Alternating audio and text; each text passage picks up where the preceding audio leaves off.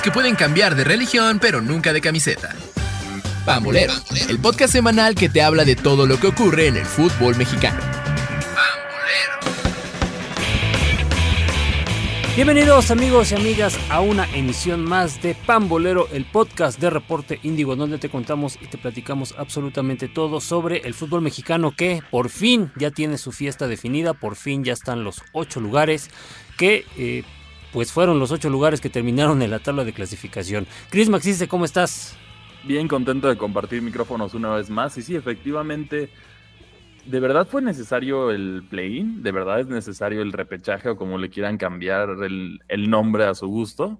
Porque al final los primeros ocho demostraron que justificaron su desempeño en el torneo y no hubo necesidad de nada. Lo único que pasó fue que León y, y San Luis llegan un poquito más cansados o con más racha que los demás equipos dependiendo de cómo lo veas. Sí, de hecho nada, o sea, es necesario pero para los que cobran, ¿no? Pues sí, solamente para o sea, ellos. O sea, realmente en, en, términos deportivos, esto deja claro que, pues, obviamente nos hubiéramos ahorrado el, nos hubiéramos ahorrado el, el play-in, porque, pues, calificó justamente, clasificó del 1 al 8. Sí, definitivamente no era, no era algo necesario. Sí, no, es algo necesario, pero ¿qué te parece si vamos a platicamos un poco sobre lo que fueron eh, los partidos y ya después pues, le damos duro a lo que es el tema de la, de la liguilla, ¿no? Sí, bueno, comenzamos, los dos partidos fueron al mismo tiempo, por, ya sabemos para qué, pero, pero bueno, en este caso Atlético de San Luis se impone 3 a 2 sobre León, que en algunos momentos parecía que el León se, se podría haber llevado algo más, pero pero aquí el, autogol de, William Tecillo y entre otras cosas frenó las aspiraciones de, los Panzas Verdes a pasar directo. Sí, que, León empezó jugando... Eh, jugando mejor, o sea, empezó atacando, sin embargo, eh, como bien lo comentas, el autogol de, de Tecillo, pues obviamente determina el rumbo del partido y después San Luis ya se va con, al frente con 3, a 1. Entonces, eh, bueno, al final, pues obviamente León recorta la distancia, pero creo que fue un justo, eh, al final, fue un justo eh, marcador para San Luis que hizo las cosas mejor y para San Luis que pues se, había salido, ¿no? Se salió de, la zona de liguilla por un bachecillo que tuvo ahí, pero bueno, ya San Luis va a estar aseguraba con esto su, su pase a la liguilla, mientras que León esperaba al ganador del que fue el partido de Santos, Santos contra Mazatlán, en el cual... Pero antes de pasar ese duelo, ¿tú crees que San Luis jugó mejor que León? Porque yo siento que la mayor oportunidad de goles fuera de, digo, comenzar un partido con un autogol al minuto 3, sí, sí, sí. yo creo que le, destruye los ánimos a cualquiera, pero León fue el que, el que más oportunidades de peligro generó, a mi parecer. Aquí fue un gol de desventaja y simplemente no pudo no, no, pudo hacer, no pudo hacer pesar su, su, delantera, que es más, ya se está estabilizando más los nuevos Larca Boys, pero, pero sí, efectivamente aquí no les alcanzó. Y, bueno, ya pasando al otro partido, como dices, Santos contra Mazatlán, sabemos que Mazatlán pues, eh, tuvo algunos destellos en este torneo, pero Santos venía hacia la alza y con eso de hecho, Santos le, gana 2 a 1, pero eh, hubo momentos en los que en los que Mazatlán parecía que iba a lograr algo. Sí, hubo, hubo sobre todo una jugada ahí al final, casi al final del partido de Venegas, que hace un hace un recorte impresionante, se mete por el lado izquierdo y cuando ya tiene vencido a Acevedo hace el vuela su remate, ¿no? Eh, hizo todo hizo todo bien este defensa central, que por ejemplo, eso es en contraparte, ¿no? O sea, el el play-in dejó los partidos no fueron tan malos, ¿no? O sea, eso también hay que decirlo, fueron partidos que en algún momento eh, sí, sí se, volvieron emocionantes, pero también hay que decirlo, yo creo que por lo que dejaron de hacer los equipos, ¿no?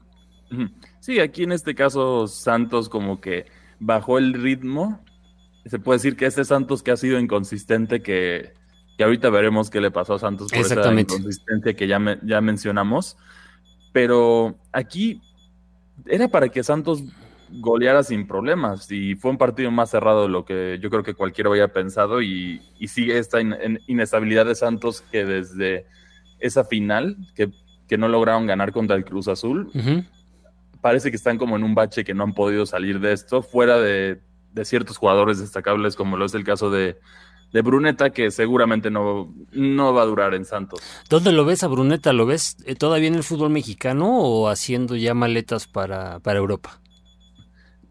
Bueno, de, de, lo que, de lo que he visto por ahí, Tigres está insistiendo, porque sabemos que Tigres Sí, es claro. Tigres y hace ese tipo de cosas, pero yo creo que en nivel futbolístico tiene suficientes argumentos como para irse al, al viejo continente. Sí, el, el tipo está jugando eh, a, otro nivel, ¿no? O sea, está, está muy por encima de, de sus compañeros, incluso me atrevería a decir que está ya por encima del fútbol mexicano. Sí, sí, definitivamente, a menos de que Tigres pudiera dar una, una oferta, que aparentemente la oferta que está buscando dar Tigres es alrededor de los 12 millones de dólares. Uf, pues yo creo que les- eh, ahí es- le están poquiteando, ¿eh? Yo creo que Bruneta ya está más caro.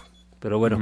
Eh, con este marcador, eh, Santos obviamente te iba a visitar a, a León, ¿no? El partido que fue el día domingo, el día de ayer, que es cuando estamos. eh, y eh, pues bueno, ahí, ¿cómo comenzó el partido? León volvió a pegar primero y ya en el segundo tiempo rapidísimo parecía que se había definido el encuentro casi al minuto antes del minuto 55 León ya ganaba 3-0 pero llegó volvemos a, a- mencionaste una palabra inconsistencia no y León León y Santos son eh, ejemplo claro de esa palabra. Sí, efectivamente, y aquí yo creo que a Santos le costó más, porque la defensa de Santos a lo largo del torneo ha sido muy floja, esa es la realidad, y esa consistencia de golean equipos, pero luego son goleados, no saben defender, esta es, la realidad de Santos en este momento. Y León también, León, lo único, León tiene una situación contraria que lo que mejor sabe hacer es defender, pero fuera de eso no hay como que mucho ataque. En este caso sorprendió León, sí, con, con tres anotaciones antes del minuto 50, sí pero luego la expulsión de Fidel Ambris te Sí. tira todo y Sí, le da la oportunidad a Santos de, de, de lograr cosas interesantes, alcanza a meter dos goles y se quedó a, a un penal muy polémico por ahí sí sí sí del, del empate. del Pero empate si mal no recuerdo aquí, eso los hubiera llevado a penales, pero sí este penal deja mucho que desear.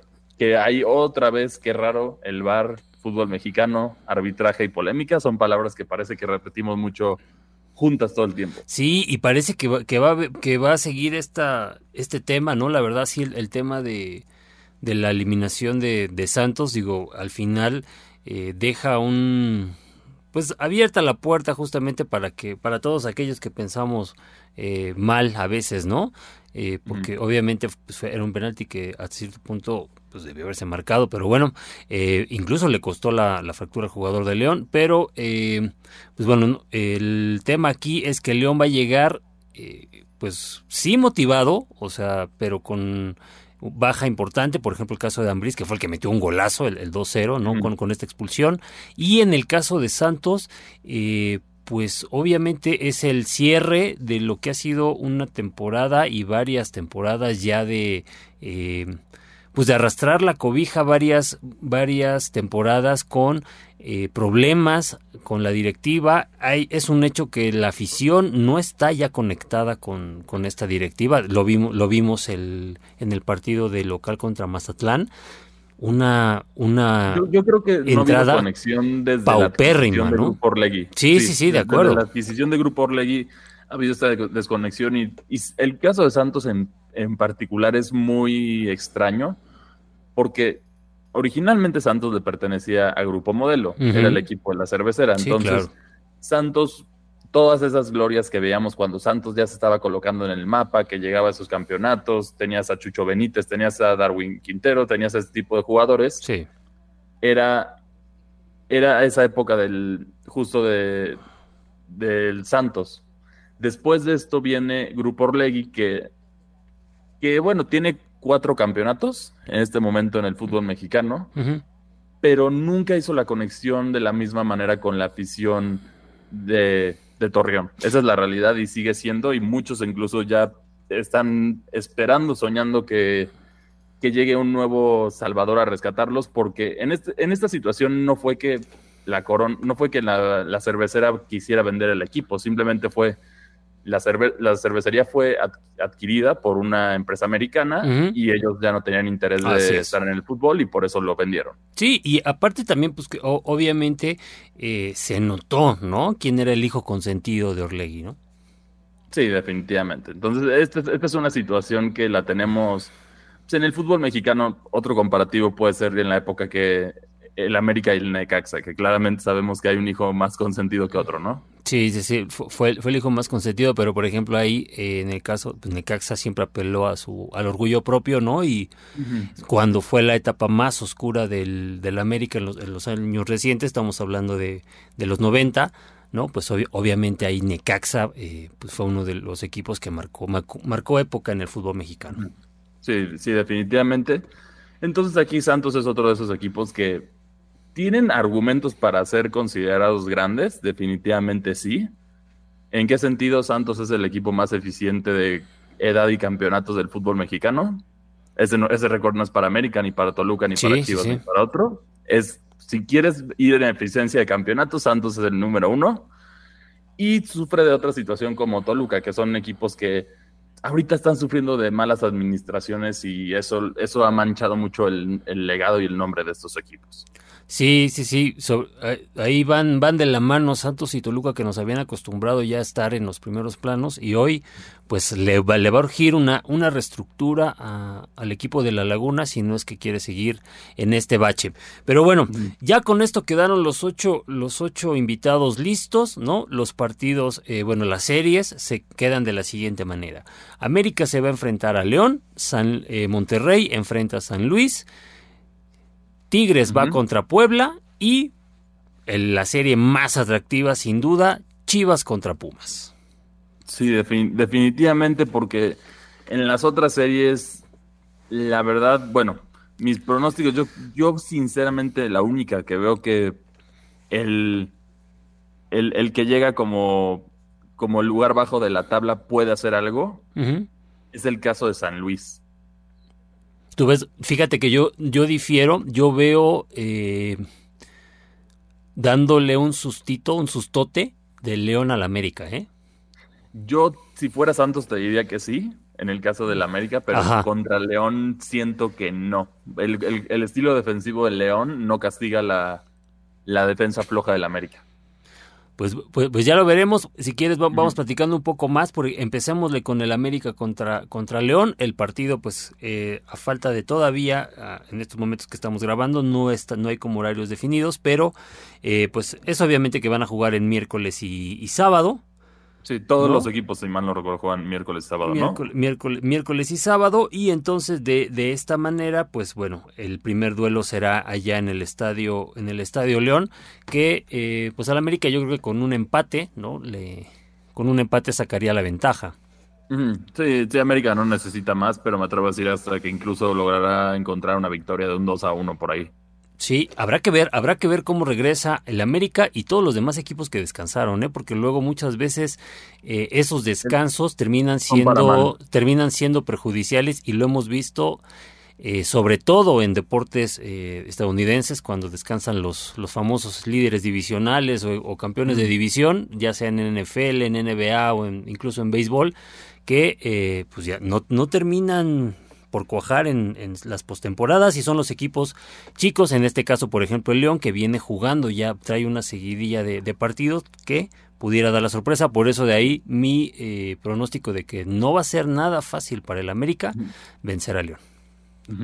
Habrá que ver ese duelo y de ahí seguimos a San Luis contra Monterrey, que yo creo que en este duelo va a ganar San Luis, pero en la vuelta Monterrey va a hacer la diferencia y con eso le va, va a ser suficiente para pasar Monterrey, pero yo creo que sí va a dar una sorpresita eh, San Luis en, en su estadio. Sí, que, que como bien, eh, bueno, estos dos juegos, estas dos series, América León y Monterrey San Luis, sí, en efecto, se van a jugar el miércoles y el sábado y las otras dos se jugarán el día jueves y el día domingo. Entonces, eh, ¿tú piensas que Monterrey también va a batallarle? Yo creo que Monterrey también va a batallar, por lo menos en el, en el duelo de ida. De ida, pero sí, pero avanza, ¿no? O sea, ahorita nos estamos yendo con América y Monterrey para avanzar a las semifinales. Sí, así es. Bueno, y después para el día miércoles eh, empieza la actividad a las 7 de la noche en el Estadio Cuauhtémoc, Puebla recibiendo a Tigres. No me convencen los Tigres, Cris, no sé lo que tú pienses, pero eh, creo que también Puebla puede hacer la travesura, ¿eh? Podría ser, pero yo la verdad, eh, yo creo que esta es de las, la única liguilla que, o sea, bueno, el único duelo que en verdad veo completamente parejo donde sí podrían dar la sorpresa es, es Chivas contra Pumas, aunque yo creo que Pumas va a ganar. Ok, ese duelo de Pumas contra Chivas, la serie empieza el día 30 de noviembre a las 9.05 en el estadio Akron y cierra el domingo 3 de diciembre a las 6 en eh, que CEU siempre tiene su magia en, en liguilla, ¿no? O sea, el estadio como tal, el ambiente, eh, los partidos de liguilla en CEU son muy, son muy disfrutables, claro, si, si no eres este del equipo rival, pero bueno, eh, creo que también yo me, yo opino que Pumas va a avanzar a la, a la siguiente, a la siguiente ronda. Y en este, en ese sentido, si avanzara América Monterrey, eh, tú dices que Tigres y sería semifinal de clásicos. Yo creo que sí vamos por una semifinal de clásicos. Otra vez, la única incertidumbre es si es, si ese clásico es clásico nacional o clásico del o, el clásico entre Pumas y América. Sí, el clásico de lo eh, pues el clásico de la Ciudad de, México. Eh, el clásico de la Ciudad de México. Sí, que es sería por segunda temporada consecutiva, ¿no? Porque te acuerdas que también las semifinales del torneo pasado hubo también clásicos. Sí, yo, yo creo que va a ser lo mismo, pero esta vez posiblemente del lado de Tigres y Monterrey veamos un finalista diferente. Ahora apuestas por Monterrey. Yo apuesto por Monterrey en ese duelo, sí. Sí, o sea, yo lo único que digo, con San, con San Luis va a tener su sustito Monterrey, pero después de eso ya va, ya va a llegar bien a la final. Bueno, te recuerdo que está ahí este Tano Ortiz, ¿eh? Y Tano Ortiz, ya ves que se le vienen los equipos, este... que, se le, que se le vienen los equipos abajo, ¿eh? En las semifinales. Pero aquí la, la pregunta, la maldición es, ¿a quién le va a cobrar? ¿El América queda fuera en semifinales una vez más o el Tano Ortiz queda fuera en semifinales una vez más? Híjole, es que, fíjate, por ejemplo, si, si, si Pumas avanza, eh, hoy, hoy veo que Pumas le puede hacer más, eh, más daño y más partido a la América que Chivas, ¿eh? Sí, sí.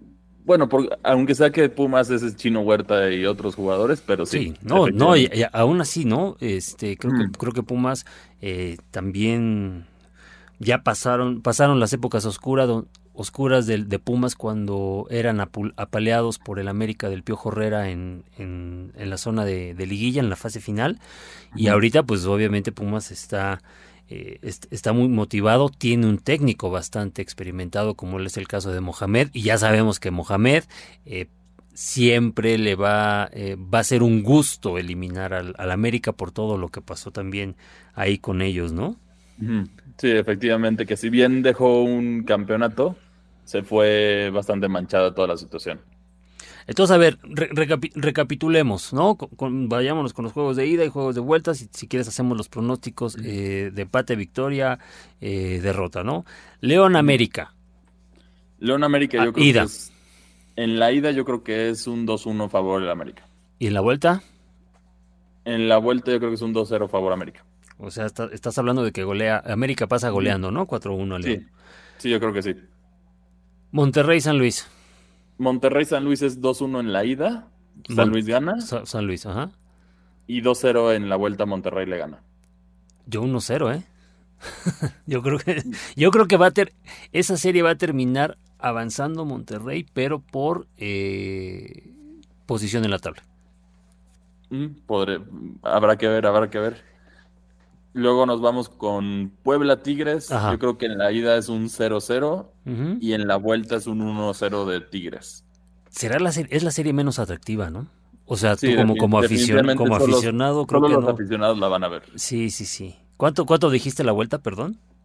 1-0 gana Tigres, mínima diferencia no, con bueno, eso la ya, va a pasar.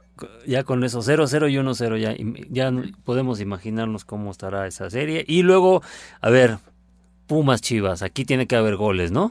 Sí, yo creo que esta sí va a ser la fiesta de goles. Que te late un empate a dos allá en el Acron y un... Y un... 3-1 o 3-2 acá en la vuelta, 2-1. Sí, yo creo que sí. Y con eso Pumas pasa a la semifinal. Con eso Pumas pasaría a la semifinal para enfrentarse a América y Monterrey eh, pasa, avanzaría contra eh, Tigres, que este, pues obviamente Tigres ahí tiene, tiene la, tiene la, tendría la oportunidad de seguir su camino por el eh, bicampeonato, ¿no? O sea, ya se fue el Tuca, pero Tigres sigue manteniéndose como un equipo importante del fútbol mexicano. Esa es la belleza de tener un buen presupuesto y saber administrarlo bien, ¿no? Sí, sí, digo, sobre todo el tema de, administrarlo bien, porque hay equipos que sí cuentan con bastante presupuesto, sin embargo, eh, pues obviamente... Hablando de Toluca principalmente. Pues hablando de Toluca, hablando de, por ejemplo, de Cruz Azul, ¿no? El, mismo, el mismo Santos, este, pues obviamente son equipos que... Ahí está el dinero, pero... Pues, y en caso internacional yo diría que el Paris Saint Germain es el perfecto ejemplo de esto. Sí, Sí, sí, sí, claro que, eh, bueno, con, con, todo esto ya no, ya no para, ¿no? Ya no para el, el torneo, ¿no? O sea, ya, ya empiezan los cuartos de final y ya nos vamos de corrido. Entonces, para que, eh, pues, esté terminando ya el, el torneo por ahí del 17, eh, ¿no? El 17 de diciembre ya tendría que terminar este Apertura 2023 que, pues, fue bastante, bastante atípico. Sí, por, por, por la League's Cup principalmente. Sí, el, de la League's Cup, que bueno, pues fue el único que ganó Messi, ¿no? Con el Inter Miami también. Sí, sí, parece que como que ya se pusieron las pilas los, el resto de los equipos de la MLS y, y sí, no, no le alcanzó para ganar nada más. Sí, no le alcanzó para ganar nada más, pero bueno, eh, creo que ahí están nuestros eh, nuestros pronósticos. Estamos vaticinando que va a ser una eh, va a ser semifinales de clásicos con sustitos de eh, para América, con, con susto para Monterrey, con la serie menos atractiva para Tigres y Puebla y con la serie en contraparte más emocionante para Pumas y Chivas. Definitivamente. Y bueno, pues bueno, ya, ya estaremos platicando la, próxima semana sobre estos, eh, sobre lo que ya va a ser de, en sí lo que fue la, el inicio ya de, la liguilla y a ver si, pues, si, la, si la adivinamos, ¿no? Así es, esperemos que estos sean los pronósticos correctos. Y como siempre, ya se nos acabó el tiempo. Muchas gracias por acompañarnos. Recuerden que si quieren leer más de fútbol mexicano, fútbol internacional, otros deportes, visiten el sitio de www.reporteindio.com, se van a la sección de Pan 2.0 y ahí van a encontrar todos los detalles. O si quieren platicar con nosotros, a mí me encuentran en Twitter como arroba cristianmac62, bueno, perdón, X. En X, ajá. ¿Y a ti cómo te encuentran? A mí me encuentran como arroba pacocure80, donde podemos también platicar sobre, eh, pues bueno, ya la penúltima jornada de la Champions League y mañana, martes, el martes 28 de, noviembre. Santiago Jiménez y el Feyenoord tienen un duelo bastante clave contra el Atlético de Madrid si es que quieren llegar a octavos de final. Efectivamente. ¿Qué le pasa a Chaquito? Perdón, antes de irnos, denme dos minutos. ¿Qué le pasa a, Chaquito? O sea, el tipo hace un hat-trick en Feyenoord, ¿no? Y en la selección no puede. Te voy a decir, es muy simple. Es muy simple. Se llama la calidad de medios y de pases que hay entre los dos equipos es muy diferente. Porque, porque a ver, también esa es una crítica, ah, qué bueno que lo tocaste porque yo también quiero hacer esa crítica.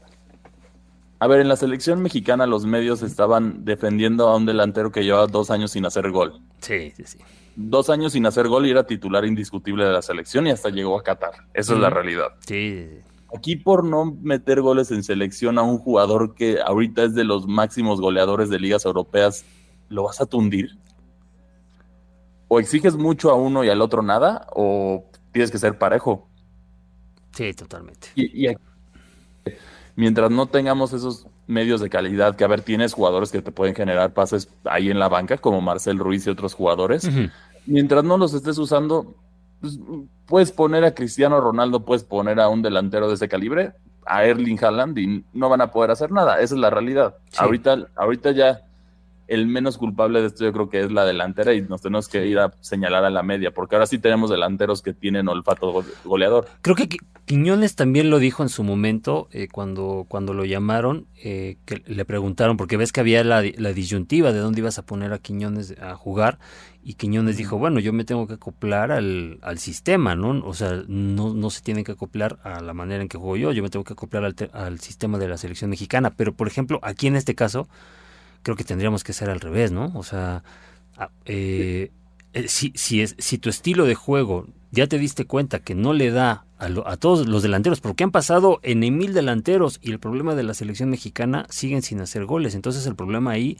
creo, debe de ser el sistema. Entonces tienes que privilegiar un sistema donde tus delanteros hagan goles y en este caso, pues juega como el Feyenoord y ya.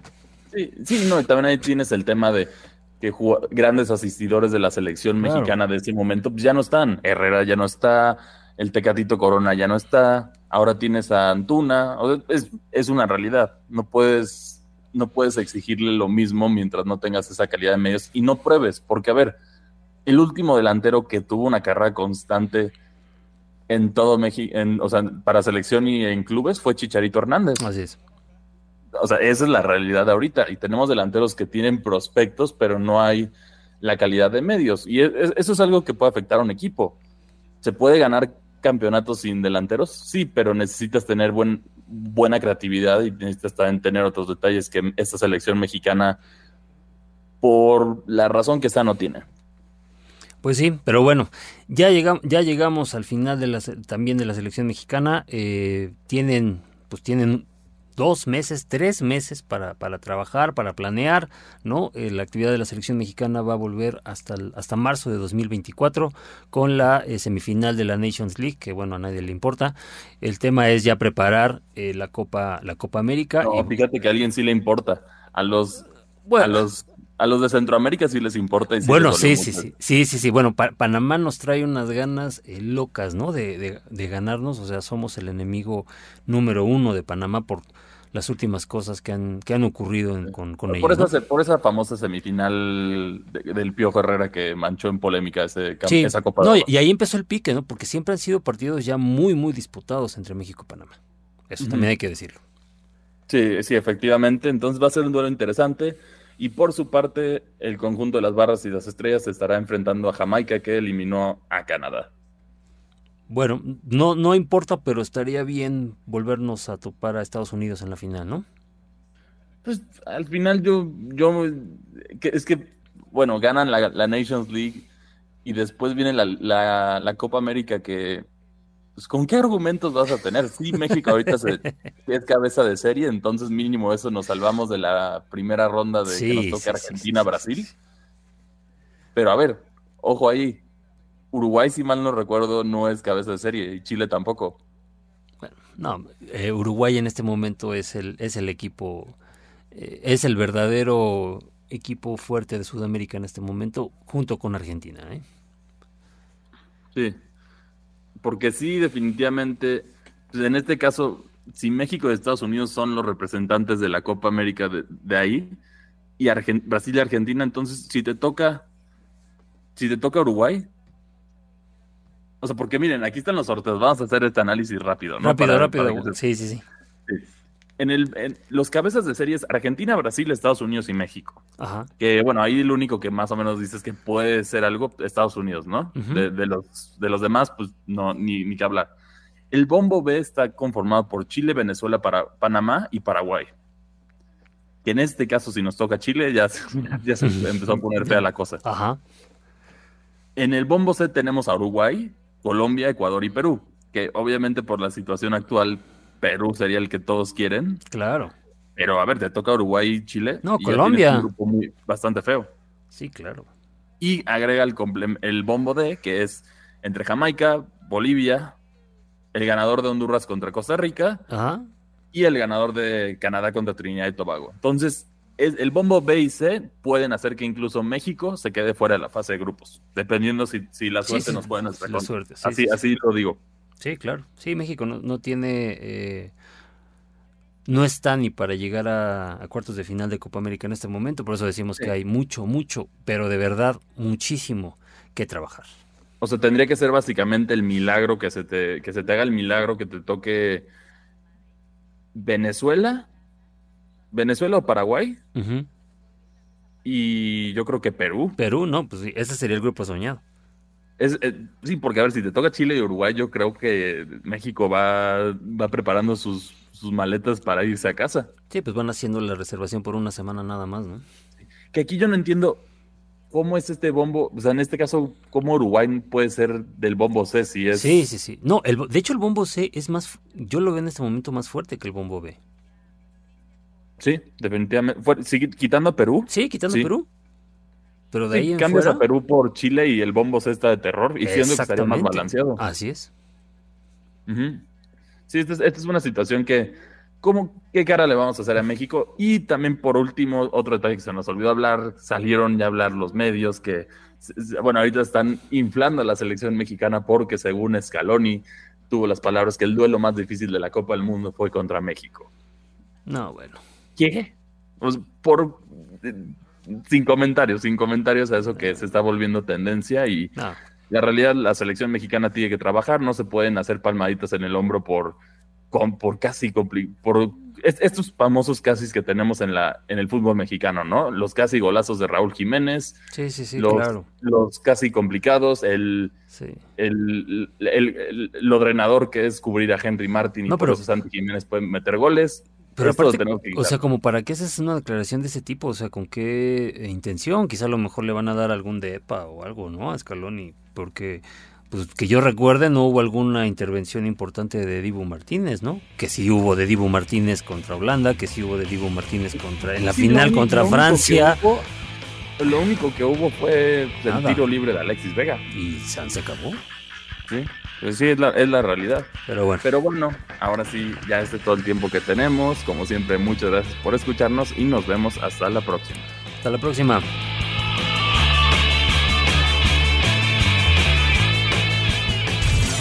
Escuchaste Pambolero, una producción de Reporte Índigo y Locura FM.